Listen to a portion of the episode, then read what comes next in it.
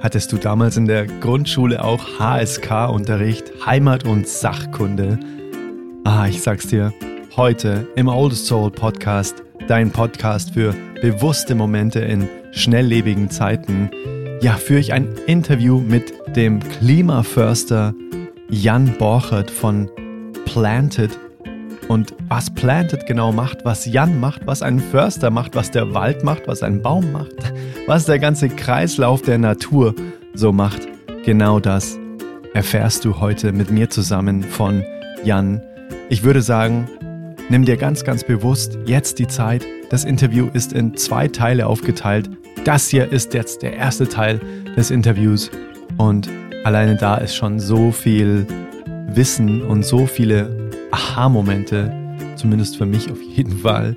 Und ich wünsche sie dir auch. Und ich würde sagen, wir, ja, verschwenden gar keine Zeit mehr, sondern springen direkt in das ja, grandiose Interview mit Jan Borchert, Klimaförster von Planted. Ach, eins möchte ich dir noch sagen. Und zwar, Jan und ich ähm, haben das Interview remote aufgenommen, also über Zoom. Ähm, er sitzt in Wiesbaden, ich sitze hier in der Nähe von München und dementsprechend ist ab und zu die Verbindung ein bisschen schlechter. Aber ich glaube trotzdem, dass man den Gesamtkontext und alles, was er gesagt hat, noch gut mitbekommt. Aber nichtsdestotrotz möchte ich mich dafür entschuldigen, dass die Qualität nicht ganz so gut ist äh, an manchen Stellen, wie Jan und ich uns das gewünscht hätten. Aber es ist, wie es ist. und jetzt ganz, ganz viel Spaß mit dem Interview.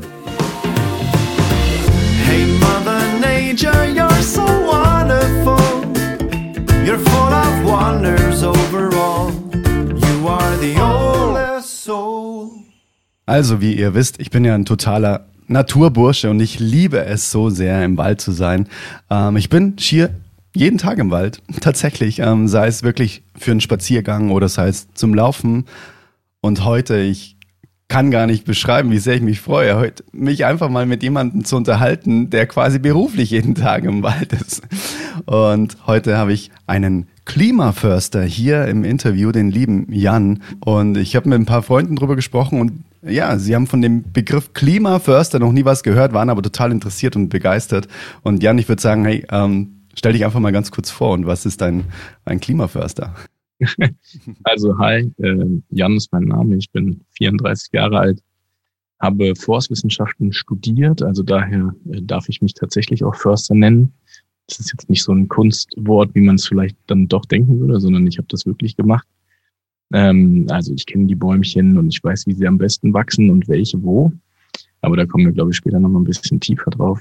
Auf jeden Fall. Ähm, genau, und der Klimaförster an sich, das ist tatsächlich dann so eine Erfindung von uns, von Planted, mhm. ähm, als wir uns überlegt haben, wie nennen wir denn überhaupt meine Stelle? Ne? Also mhm. für die anderen war das schon eher klar, ne? also Marketing, Unternehmensführung und so weiter. Aber ich habe halt einen Bereich, nämlich die Aufforstung bei uns. Mhm. Ähm, Planted sagt das ja schon als Name, also wir mhm. pflanzen tatsächlich Bäume. Mhm.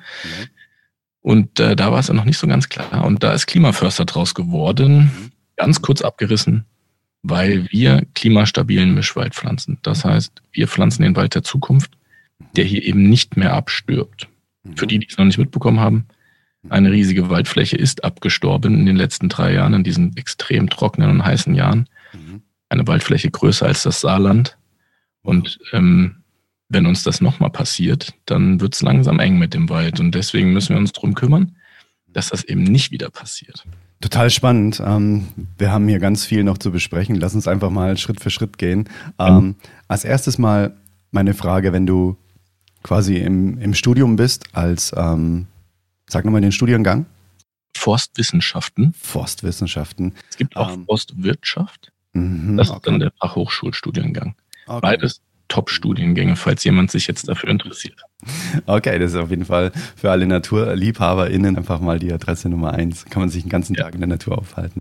ähm, meine Frage ist, ähm, gibt es da auch quasi sowas wie ähm, äh, im Medizinstudium, dass man sich dann eben in eine Fachrichtung weiterentwickeln kann oder machen dann am Ende, sage ich mal, ähm, alle, die den äh, Studiengang abgeschlossen haben, alle das Gleiche? Sind sie alle Förster? Oder kann man sich ja, spezialisieren? Ja, super Frage. Kann man. Man kann sich tatsächlich spezialisieren. Mhm. Die meisten machen es aber nicht. Ah, okay, also okay. Äh, die meisten wählen schon den klassischen Weg. Ne? Und äh, das bedeutet übrigens nach dem Studium dann auch noch ein Referendariat zu machen, um dann ähm, okay. auch in die Forstverwaltung, weil der größte Land, äh, größte Waldbesitzer ist ja, also mit den Privatwaldbesitzern, aber ist danach auch das, dann die verschiedenen Länder, mhm. das Land Hessen, Bayern, Berlin und so.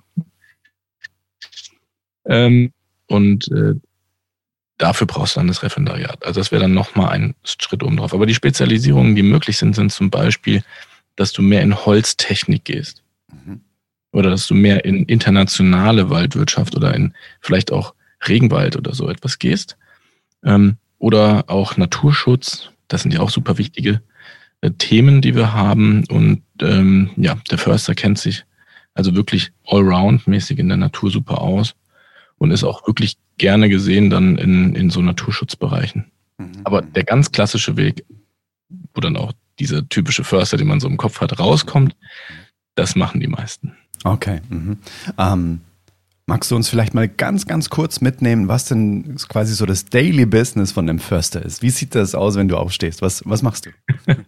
Also ich als Klimaförster bin jetzt kein klassischer Förster, der im Forsthaus wohnt. Mhm und jeden Tag rausfährt, um ähm, den Wald anzuschauen, mhm. sondern ich beschäftige mich ja viel auch äh, jetzt bei Planted, ähm, einfach damit auch andere Flächen zu finden. Der Förster hat ja seinen festen Bereich. Ne? Lass uns vielleicht mal ganz kurz eben ähm, diese Frage kurz einschieben, dass wir auch den Vergleich haben zwischen mhm. quasi einem Otto-Normal-Förster, der Forsthaus sitzt, und dir zum Beispiel, dass man ja. auch weiß, hey, was, äh, was ist denn da so die Abweichung? Vielleicht kannst du mal ganz kurz beschreiben, was macht denn ein äh, Förster, der im Forsthaus sitzt und dann den Wald anguckt, wie du sagst, ne? weil ich persönlich kann mir jetzt da nichts vorstellen. Das mache ich auch jeden Tag, aber ich bin kein Förster. Ich gucke mir auch den Wald an. ja, also ganz, ganz wichtig vorab zu verstehen ist, äh, Förster können nicht das ernten, was sie pflanzen, denn Bäume wachsen unheimlich langsam. Das heißt, die Bäume, die wir jetzt pflanzen, die, wenn man sie holzwirtschaftlich nutzen wollen würde, also sagt, ich möchte daraus mal irgendwas Schönes bauen, dann geht das vielleicht in 100 Jahren, aber da bin ich dann halt schon nicht mehr da. Ne? Mhm. Also wir denken generationsübergreifend. Das ist von der DNA eines Försters und genau das tut der Förster. Also, er, also das Daily Business eines Försters ist eigentlich rausfahren und sich sein, die Bestände anschauen, für die er zuständig ist. Oder sie. Ne? Also es gibt ja auch viele Försterinnen, mhm. ja, Gott sei Dank, die machen auch einen tollen Job alle gemeinsam. Und ähm, ja, also du, du fährst raus, schaust die Bestände an.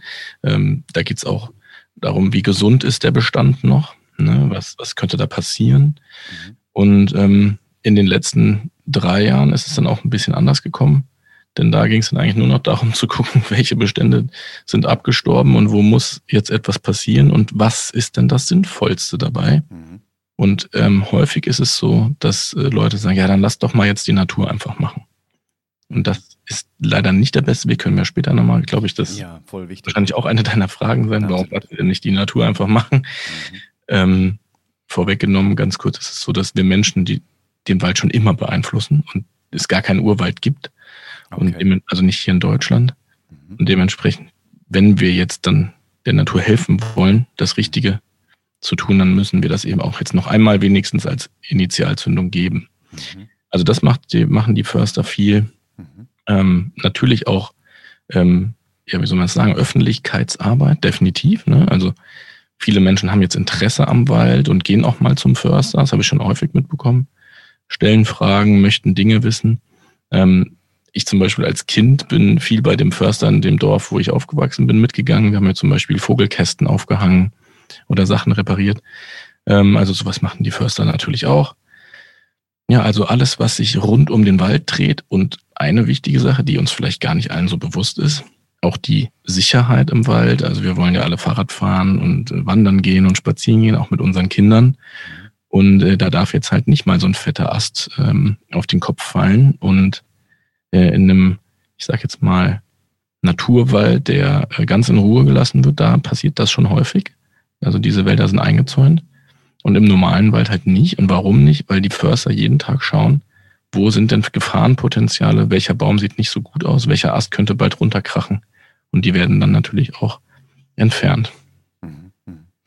Ähm, wenn ich jetzt so mir angucke, was Planted macht, mhm. ähm, und du als Klimaförster quasi so machst, dann stellt sich mir als, äh, als Laie die Frage, okay, ähm, bist du quasi nicht so ein 180 Grad Förster, so nach dem Motto, der Förster ähm, guckt sich den Bestand an und ähm, guckt sich an, wie kann er quasi jetzt den Baum, ich sage mal, fällen und vielleicht auch verkaufen.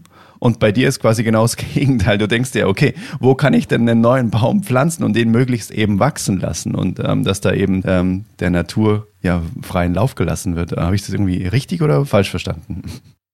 Also ganz wichtig ist, ich will hier eine Lanze für die Förster dann auch nochmal brechen. Mhm. Ähm, das war tatsächlich so, dass es immer nur um, um Holz, Holz, Holz ging. Mhm. Äh, deswegen ja auch diese Reinbestände oder auch Monokultur genannt, ganz böses Wort.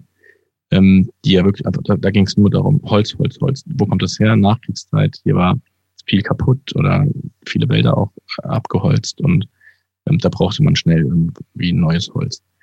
Mittlerweile hat sich da viel gedreht wir wollen viel mehr naturnah Waldwirtschaft betreiben. Ähm, und den Förstern ist es mittlerweile nach diesen drei Jahren jetzt auch, also ich habe ja mit so vielen Förstern zu tun, in ganz mhm. Deutschland, die sagen alle, es ist uns unheimlich wichtig, dass wir jetzt erstmal den Wald behalten.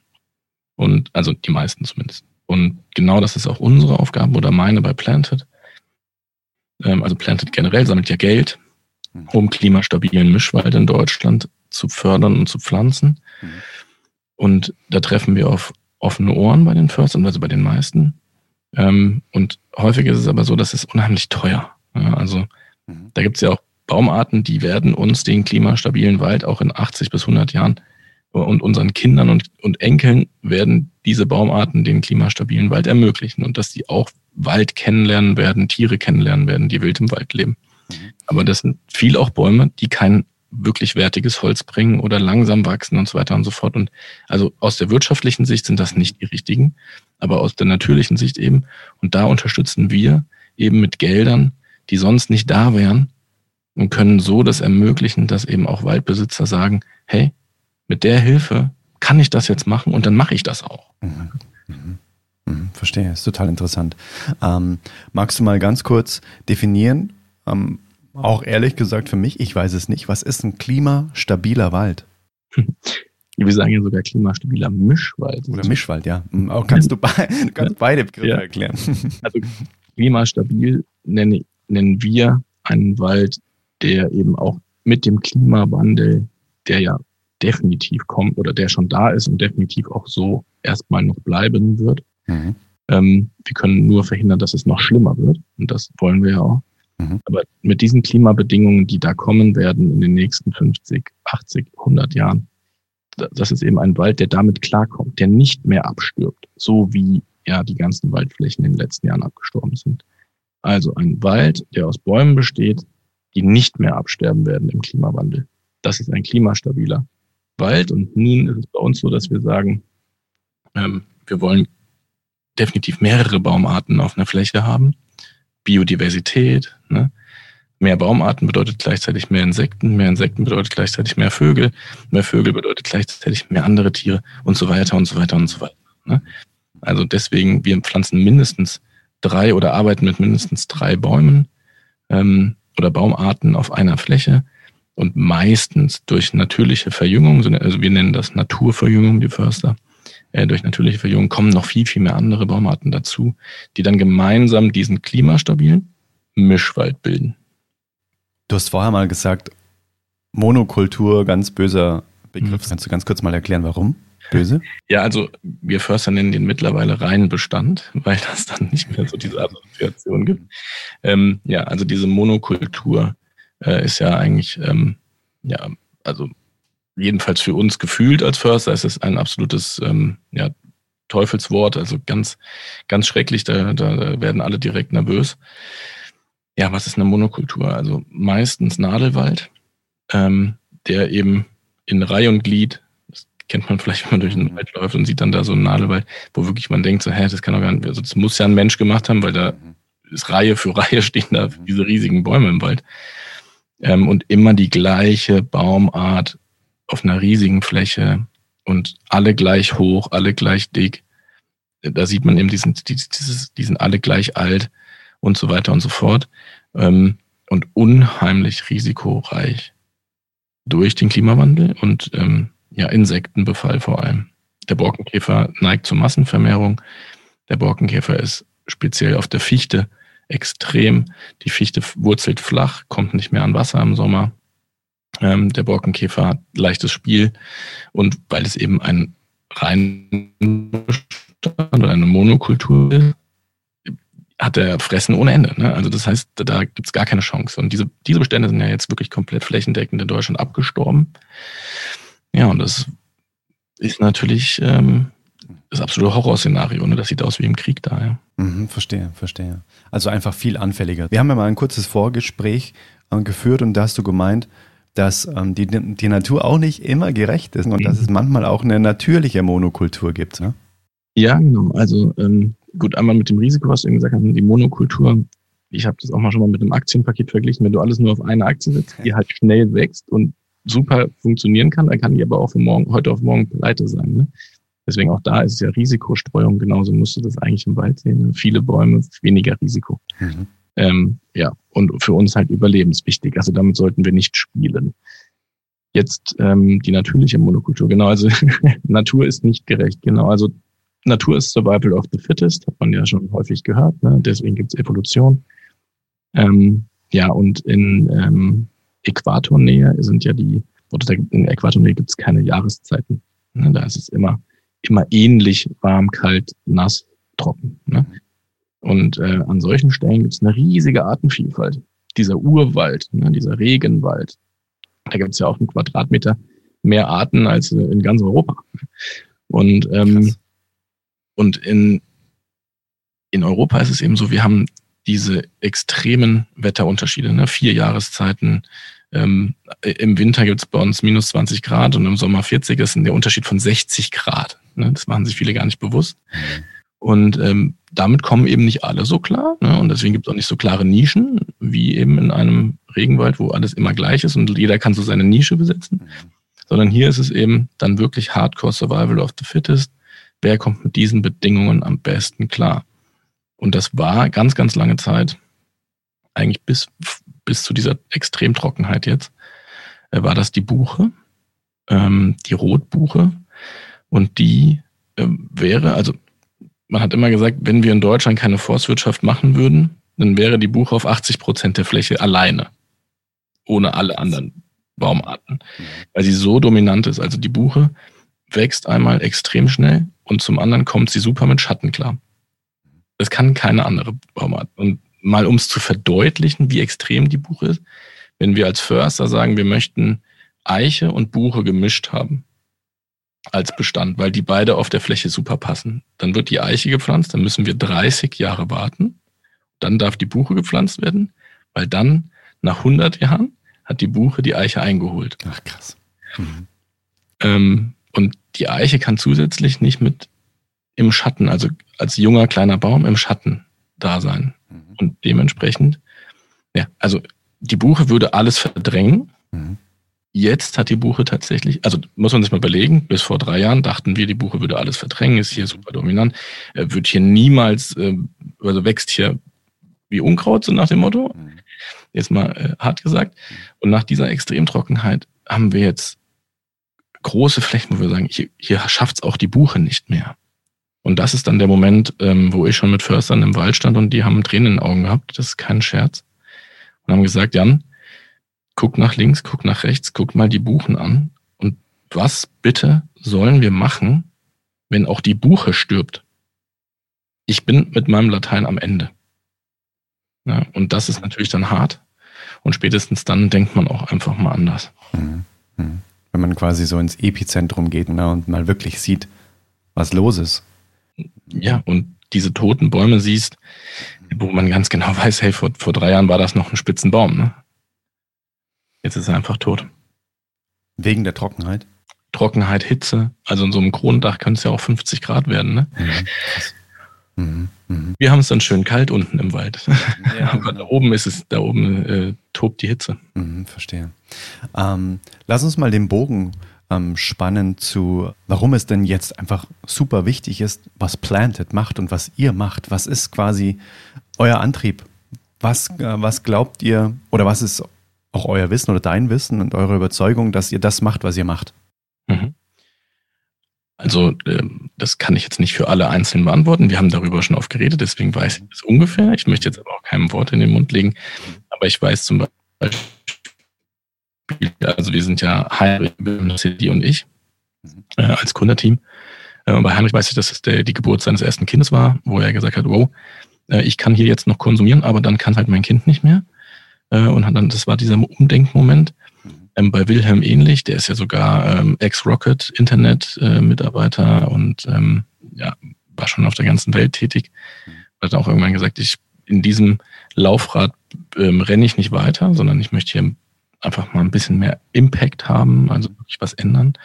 Und äh, Cindy ähnlich, die kommt aus der Kunstbranche und ist da sowieso schon ein bisschen affiner gewesen. Da ist, ist ja eh alles immer sehr gesellschaftskritisch und ähm, ja, hatte da auch ihre Umdenkmomente und gut bei mir als Förster ohnehin. Also wir sehen das, wir sind, wir sind in der, an der ersten Front, was den Klimawandel angeht. Der Wald zeigt es uns in Deutschland als erster.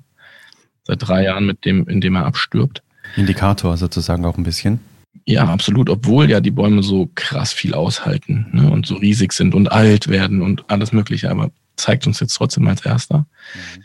Ähm, dass, dass es nicht mehr funktioniert, so wie wir ja, wie wir das hier machen. Und ähm, ja, und warum haben wir überhaupt eine Daseinsberechtigung in diesem Waldbereich? Ne? Also wir, wir bieten ja klimapositives Leben und das, das Spenden von Bäumen in Deutschland an. Mhm. Ähm, und die Daseinsberechtigung ist einfach die, der Markt ist unheimlich ungerecht. Ähm, es waren jetzt riesige Waldflächen sind abgestorben, aber weil so viel Holz dann im Markt war, äh, weil das tote Holz wird ja auch dann noch verkauft, wenigstens. Der, der, der Waldbesitzer versucht ja irgendwie noch ein bisschen Geld zu bekommen. Und weil so viel Holz im Markt war, hat dann halt die ganze Holzindustrie kein Geld mehr bezahlt dafür, so wirklich. Ne? Also das heißt, die Waldbesitzer haben, obwohl sie das Holz aus dem Wald geholt haben, noch drauf bezahlt. Ne? Also für die Maschinen, für die Arbeiter, für die Holzfäller und so weiter. Mhm. Also das hat mehr gekostet, als der Verkauf des Holzes gebracht hat. Mhm, krass. Und wovon, bitte, willst du denn dann die neuen Bäume pflanzen? Es geht einfach nicht. Ja? Und gut, die Länder, die, der Staat, der sagt, gut, verschulden wir uns oder machen wir halt mehr Steuern oder wie, was auch immer, die werden einen Weg finden. Ne? Die pflanzen schon irgendwo. Ähm, aber selbst auch beim Staatswald ist es ja so, dass der, ähm, die haben ja ihre Budgets sozusagen, Budgetplanung, ne? und wie wir es alle kennen, das Amt ist durchgeplant, also die, die halten sich da dran. Mhm. Und wenn der Topf leer ist, dann wird halt nicht weiter gepflanzt. Also wir haben auch schon im Staatswald gepflanzt, weil die gesagt haben, ähm, liebes Planted-Team, die Kasse gibt's eigentlich nicht mehr her, aber da wäre noch eine Maßnahme, die man machen könnte, die sich wirklich naturschutzmäßig auch echt lohnen würde und eben diesen klimastabilen Mischwald fördert. Wenn ihr da helft, finanziell machen wir es noch. Und das ist, also klar, das kann jetzt nicht jeder, der bei uns äh, spendet oder mitfühlen, aber wir merken es eben ne, in solchen Gesprächen, dass wir es dass wir wirklich was bewegen. Mhm. Das ist mega schön. Ähm, magst du vielleicht auch noch mal ein bisschen auf den Begriff äh, Klimapositiv eingehen? Weil wir haben ja im Vorgespräch auch noch so ein paar Dinge äh, angerissen. Ich würde dich wahnsinnig gerne heute noch äh, über den Begriff Nachhaltigkeit ausfragen, weil das fand ich super spannend, was du im Vorgespräch erzählt hast. Und eben auch Klimapositiv. So Facts, die für mich auch echt so mindblowing waren. So ähm, eben dieses CO2-Binden. Wann bindet überhaupt ein Baum CO2 und ähm, diese Speicherung und wann setzt es auch wieder frei und so weiter und äh, wie wir damit quasi umgehen, wie der, wie der natürliche Prozess von so einem Wald ist und warum der für uns einfach so mega wichtig ist, dass wir uns damit beschäftigen und dass wir bewusst hingucken, was wir dann tun können, um das Ganze zu unterstützen. Geh doch da mal ein bisschen rein, bitte. So dieses, dieses Rundumpaket, Klimapositivität. Ja, also ähm, klimapositiv definieren wir so, dass wir sagen, es ist eben auch noch was für die Vergangenheit wieder gut gemacht worden, weil wir haben ja schon ein riesen Minuskonto. Ja? Ähm, und jetzt fangen wir an, das zu realisieren und wir wollen was ändern. Also ganz kurz mal, Minuskonto bedeutet quasi, ähm, dass wir einfach zu viel ausgestoßen haben. Das heißt quasi ähm, genau das meinte ich Industrie ja, genau. und so weiter. Okay, alles klar. Also, genau, also wir konsumieren ja, also die Industrie stößt es dann auch nicht nur für sich, sondern auch für uns aus. Ne? Mhm. Also auch unser Konto wird dadurch ja, ins Negative sozusagen gepusht. Mhm. Ähm, genau, das müssen, da müssen wir uns ja irgendwie auch Gedanken drüber machen. Mhm. und eben auch für die Zukunft. Das heißt, ich muss heute versuchen, dass das, was mir, was ich heute ausstoße, dass das mal null ist, also durch Kompensation, Ausgleich oder sowas. Und dann eben auch noch etwas für die Vergangenheit tun. Ähm, das machen wir, indem wir einfach mehr CO2 ausgleichen, als du verbrauchst. Und wir pflanzen diese klimastabilen Mischwälder in Deutschland für dich. Mhm. Und das insgesamt macht dich klimapositiv. Und bei den Wäldern, da generieren wir keine Zertifikate. Also daraus bekommen wir nicht CO2 zurück, sondern das machen wir so, ne, als, also wirklich als Impact, weil der Wald hat natürlich noch viel mehr ähm, positive Effekte. Der Wald ist ja nicht nur der CO2-Speicher, sondern der Wald ist auch Luftfilter. Er filtert den Feinstaub, wie so eine riesen Filtermaschine, wenn der Winter so durchgeht. Ähm, das Wasserspeicher, ganz, ganz wichtig für uns. Das Wasserthema äh, wird, wird immer, immer äh, doller im Klimawandel. Und äh, außerdem ist er Lebensraum für Tiere. Das habe ich ja eben schon mal gesagt, ne, dass auch unsere Kinder und Enkel nochmal diese wilden Tiere irgendwann mal entdecken dürfen. Ne? Wie schön ist dieses Erlebnis, äh, ein Reh auf einer Wiese zu finden oder so. Ne? Mhm. Ähm, wenn der Wald weg wäre, ist das auch halt das Reh auch weg. Ne? Und ähm, das heißt, der Wald ist nicht nur der CO2-Speicher. Wir sehen ihn auch nicht nur als CO2-Speicher. Wir sehen ihn wirklich mit diesen ganzen positiven Effekten, die der Wald für uns alle hat. Und dadurch wirst du klimapositiv, wenn die Bäume wir können nicht garantieren, dass alle Bäume wachsen. Ne, das ist eben wieder Survival of the Fittest. Ne? Wer wächst schneller, wer spendet wem Schatten und äh, so weiter und so fort. Ähm, aber wenn die Bäume gut wachsen, bist du eben noch klimapositiver, weil sie dann auch CO2 einspeichern. Mhm. Genau. Ähm, Habe ich noch was vergessen? Ich glaube nicht. Nee, das war die Definition von Klimapositivität. Ja, das ähm, ist auf jeden Fall total einleuchtend. Unsere Definition, ne? Also. Mhm. Da gibt es keinen Wikipedia-Eintrag ja. oder so. Ja, umso besser. Habt ihr quasi der Welt neues Wissen hinzugefügt. Sehr gut. Danke, genau. Und lass uns mal ganz kurz den nächsten Schritt gehen. Ich bin total peinlich berührt gewesen, muss ich sagen, als ich mit dir telefoniert habe, dass ich die Sachen aus dem Heimat- und Sachkundeunterricht aus der dritten Klasse Grundschule einfach nicht mehr wusste. Und ich bin dann auch irgendwie fast schon erschrocken, dass das einfach danach quasi in der Schullaufbahn überhaupt gar keine Anwendung mehr findet oder überhaupt gar nicht mehr zum, zum Thema kommt. Ähm, außerdem vielleicht in Biologie irgendwann mal, aber auch nur so randnotizartig.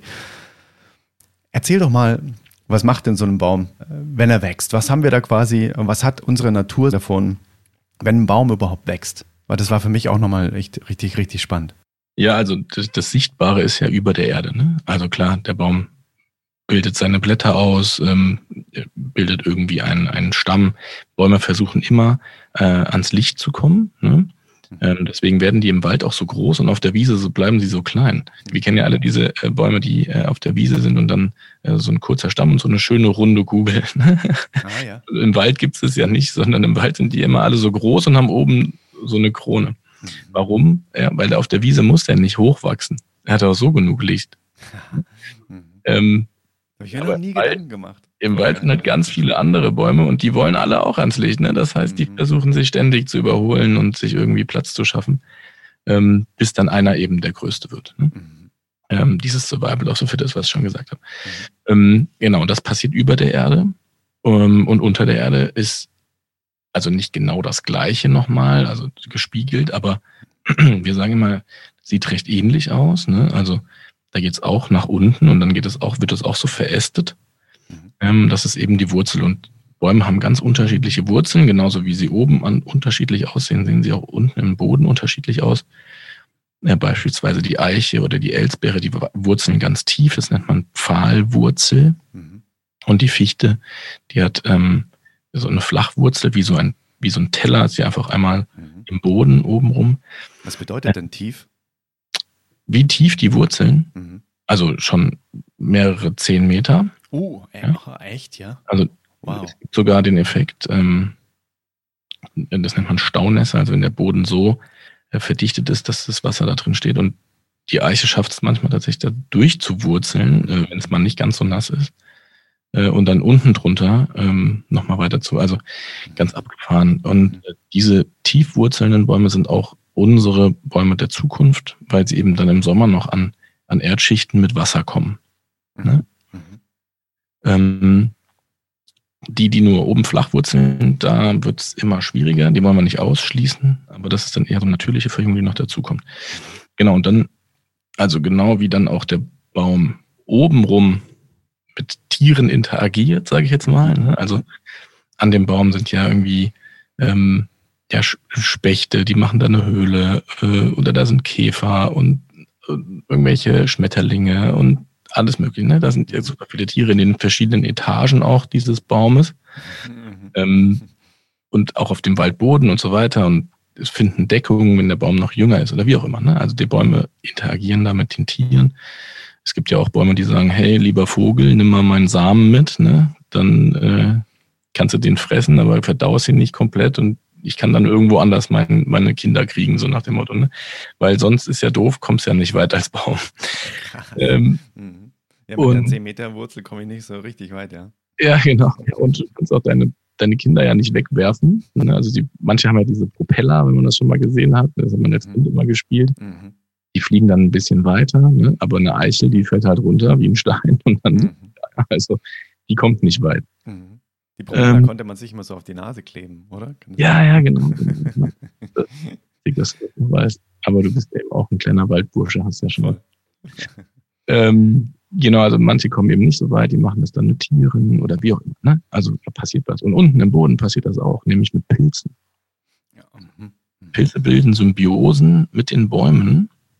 Also mittlerweile gibt es sogar die Theorie, also ich weiß ja nicht, ob das ganz bewiesen ist. Es ist immer weil so viele dann dagegen wettern. Ne? Es ist immer schwierig, dann Sachen dann wirklich dingfest zu machen, aber das nennt man Wood Wide Web, weil die Bäume wohl miteinander kommunizieren können. Das wäre auch noch eine Frage tatsächlich machen. von mir gewesen. Keine Ahnung, wie sie es machen. Wissen die Leute, also wissen wir bis heute nicht, wie sie das machen. Ich habe sogar gehört, dass sie über die Wurzelstränge tatsächlich sich ähm, ähm, verschiedene Zuckerarten hin und her schicken, um dann quasi sich gegenseitig auszuhelfen, wenn es einem anderen nicht so gut gehen soll anscheinend. Und wenn man mit den Maschinen drüber fährt, kann sein, dass die gekappt werden sogar und die Bäume nicht mehr miteinander kommunizieren können. Unterschreibst du das?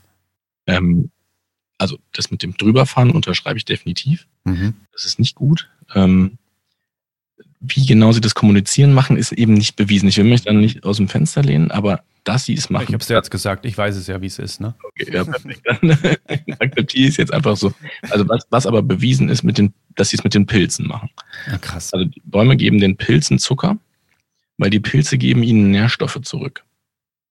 Also das ist wirklich bewiesen. Es ist sogar so, dass die Pilze teilweise in die Bäume reingehen. Also die Pilze verästeln sich ja auch ne? und sind in den Wurzeln mit drin. Die haben wirklich, sind angedockt, die haben ganz konkrete Connection. Und es macht ja eigentlich dann auch Sinn, dass ein Baum dem Pilz was gibt und der Pilz transportiert es weiter und zum nächsten Baum. Ne? Das kann ja gut auch sein. Also warum sollte der Pilz das alles selber verwenden? Ich glaube es nicht. Und dadurch können sie vielleicht auch kommunizieren. Und warum es bewiesen ist, dass sie kommunizieren können, ist, weil es sogenannte Mastjahre gibt. So vermehren sich Bäume. Die schmeißen alle gleichzeitig ihre Samen runter in einem Jahr, also nicht gleichzeitig pro Jahr, sondern die sprechen sich für ein Jahr ab, so alle vier, fünf Jahre. Und dann werfen die alles gleichzeitig runter. Warum? Weil wenn es jeder einzeln machen würde, wäre alles weggefressen. Ne? Ach, quasi ähm, so werfen so Wahrscheinlichkeitsrechnung, oder? Genau, die werfen so viel runter, das kann, können die Wildschweinchen und die ganzen Eichhörnchen und so gar nicht alles auffressen. Ist ne? ja krass. So, und wie soll das gehen? Er kann, jetzt kann das gibt, es gibt definitiv keine andere Möglichkeit, als dass sie sich absprechen. Also ansonsten wäre das, dieser Zufall ist, das geht nicht. Ne? Und ähm, somit muss man das jetzt nur rausfinden, wie sie es können.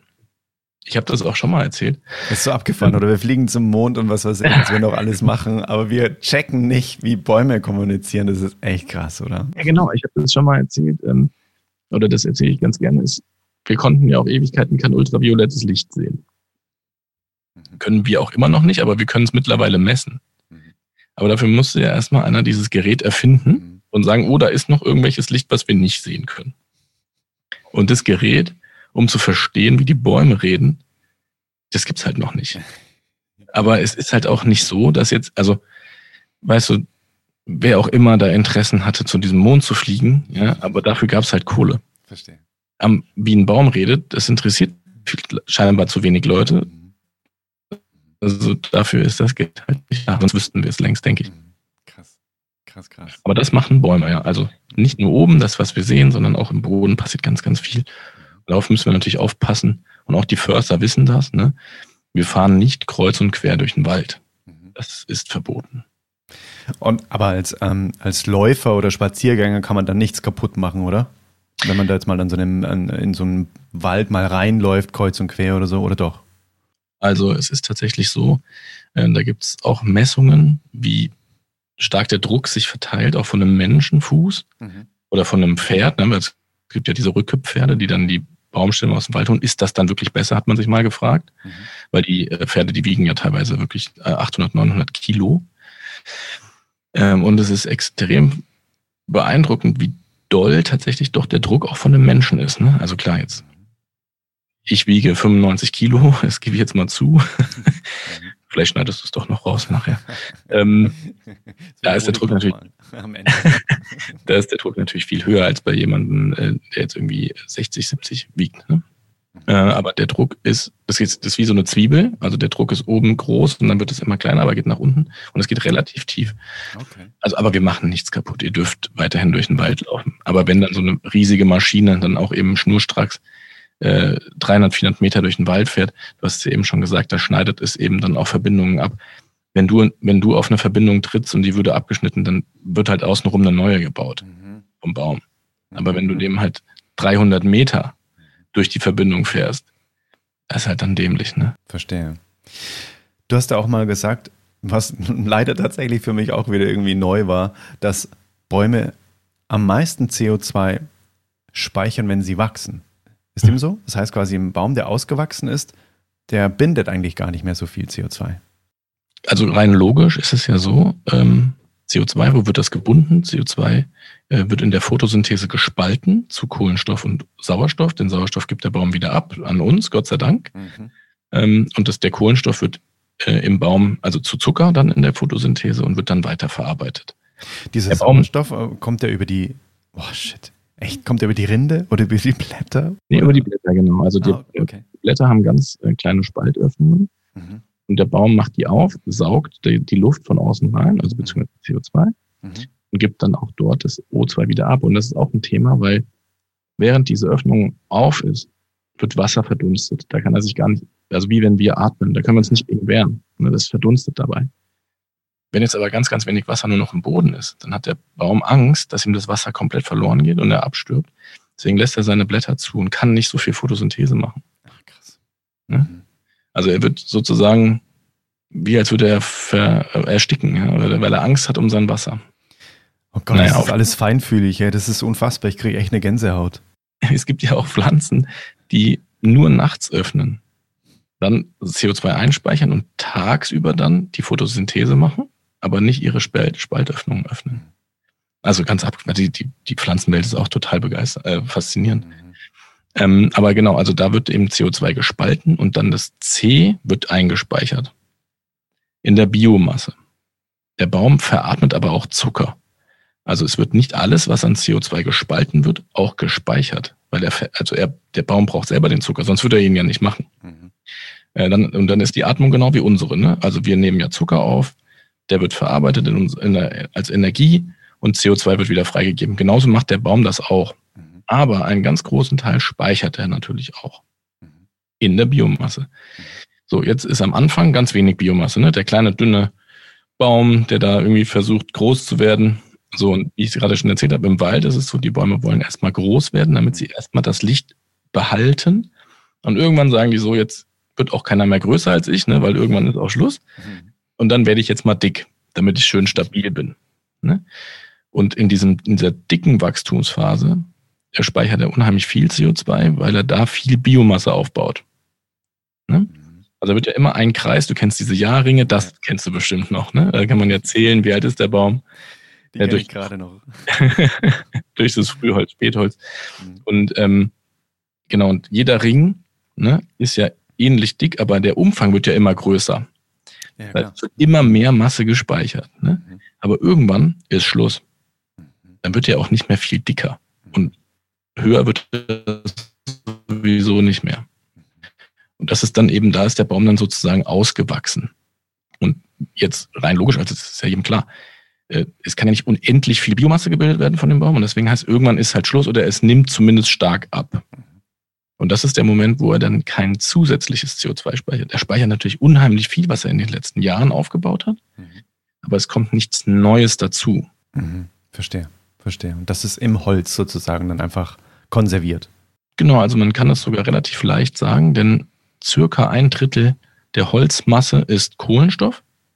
Also wenn du ähm, mal Holz verkohlt hast, aber da kommen wir vielleicht auch noch zu, ja. bei der Nachhaltigkeitsthematik. Ja, genau.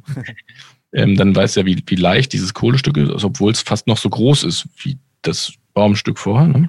Mhm. Ähm, also ein Drittel ist Kohle und eben der, also Kohle ist ja purer Kohlenstoff und dementsprechend also ein Drittel der Holzmasse. Wenn du jetzt, es gibt Baumarten, da kann man circa sagen, ein Festmeter ist circa eine Tonne.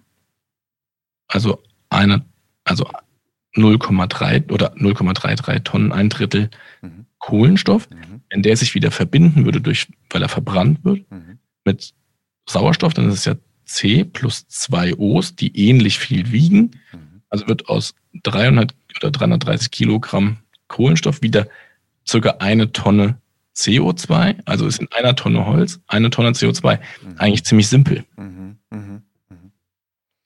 Wer es jetzt zu kompliziert fand, kann uns gerne nochmal schreiben. Ich höre es mir dann auch nochmal an. Ja. Und rechne nochmal mit. Aber ich vertraue dir, dass es genau so ist. Ähm, ja, total, total spannend. Lass uns vielleicht wirklich ganz kurz nochmal in diese Nachhaltigkeitsthematik eingehen, weil du hast mir am Telefon erzählt, dass zu der Römerzeit Deutschland, glaube ich, zu 97 Prozent bewaldet war, oder? Kann es sein? Ja, also genau, fast komplett bewaldet, nur ganz Teile nicht, ja. Mhm. Und jetzt? Sind wir bei ein Drittel der Deutschen, also ein Drittel der Fläche der Bundesrepublik Deutschland ist Wald. Mhm. Circa. Mhm.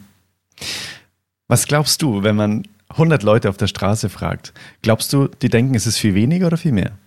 ich bin in so einer krassen Bubble, was ja, die Waldthemen mal angeht. Mhm. Ich denke mir immer, das weiß jeder. Ne? Aber das weiß nicht jeder. Und, ich habe ähm, bei mir mal rumgefragt, die höchste Antwort war ungefähr immer so zwischen 10 und 15 Prozent. Ehrlich? Jo.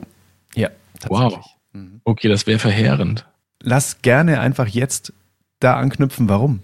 Ja, ja also ich habe ja schon eben gesagt, ne, der Wald ist eben nicht nur der CO2-Speicher, zu dem wir dem gerade alle machen in der Kommunikation, weil das Klimathema so weit vorne ist, sondern Luftfilter, Wasserfilter, Lebensraum für Tiere.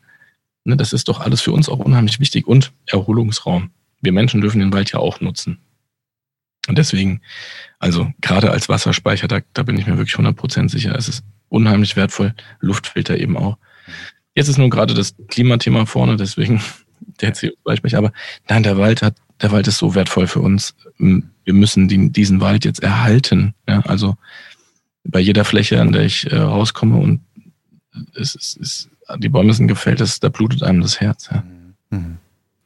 Was wäre denn dein Wunsch, was denn äh, so die prozentuale Bewaldung in Deutschland äh, so annehmen sollte, dass, dass es wirklich einfach stabil und natürlich und für alle gesund ist?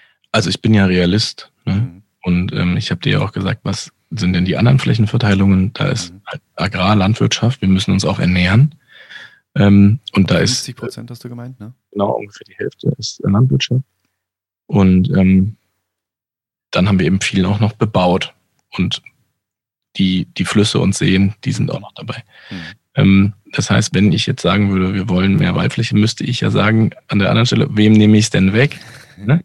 Mhm. Ähm, weil es ja nicht so, dass irgendwas rumsteht und brach liegt, ne? Mhm. sondern in Deutschland ist es tatsächlich so, dass fast jede Fläche genutzt wird, irgendwie. Mhm. Von irgendwem, irgendjemandem gehört die und so weiter und so fort. Ich hätte eine Idee. Hättest du eine Idee?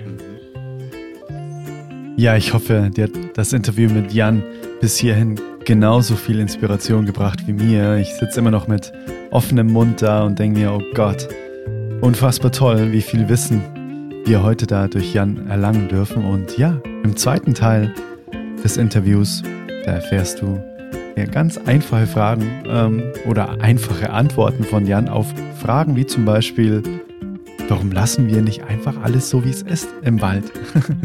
warum müssen wir überhaupt eingreifen? Und er hat echt eine sehr, sehr spannende Antwort darauf und noch viel, viel mehr. Du kannst dich super freuen. Dann wünsche ich dir jetzt schon mal viel Spaß mit dem zweiten Teil des Interviews in einer separaten Folge und du kannst dich jetzt gerne schon mal vorab, bevor du den zweiten Teil hörst, auf planted.green umgucken und da siehst du dann auch gleich mal, wie Jan aussieht, wie das ganze Team aussieht und so weiter. Alrighty, wir hören uns im zweiten Teil des Interviews mit Jan, dem Klimaförster von Planted. Hey Mother Nature, you're so wonderful. You're for wanders over all. You are the oldest soul.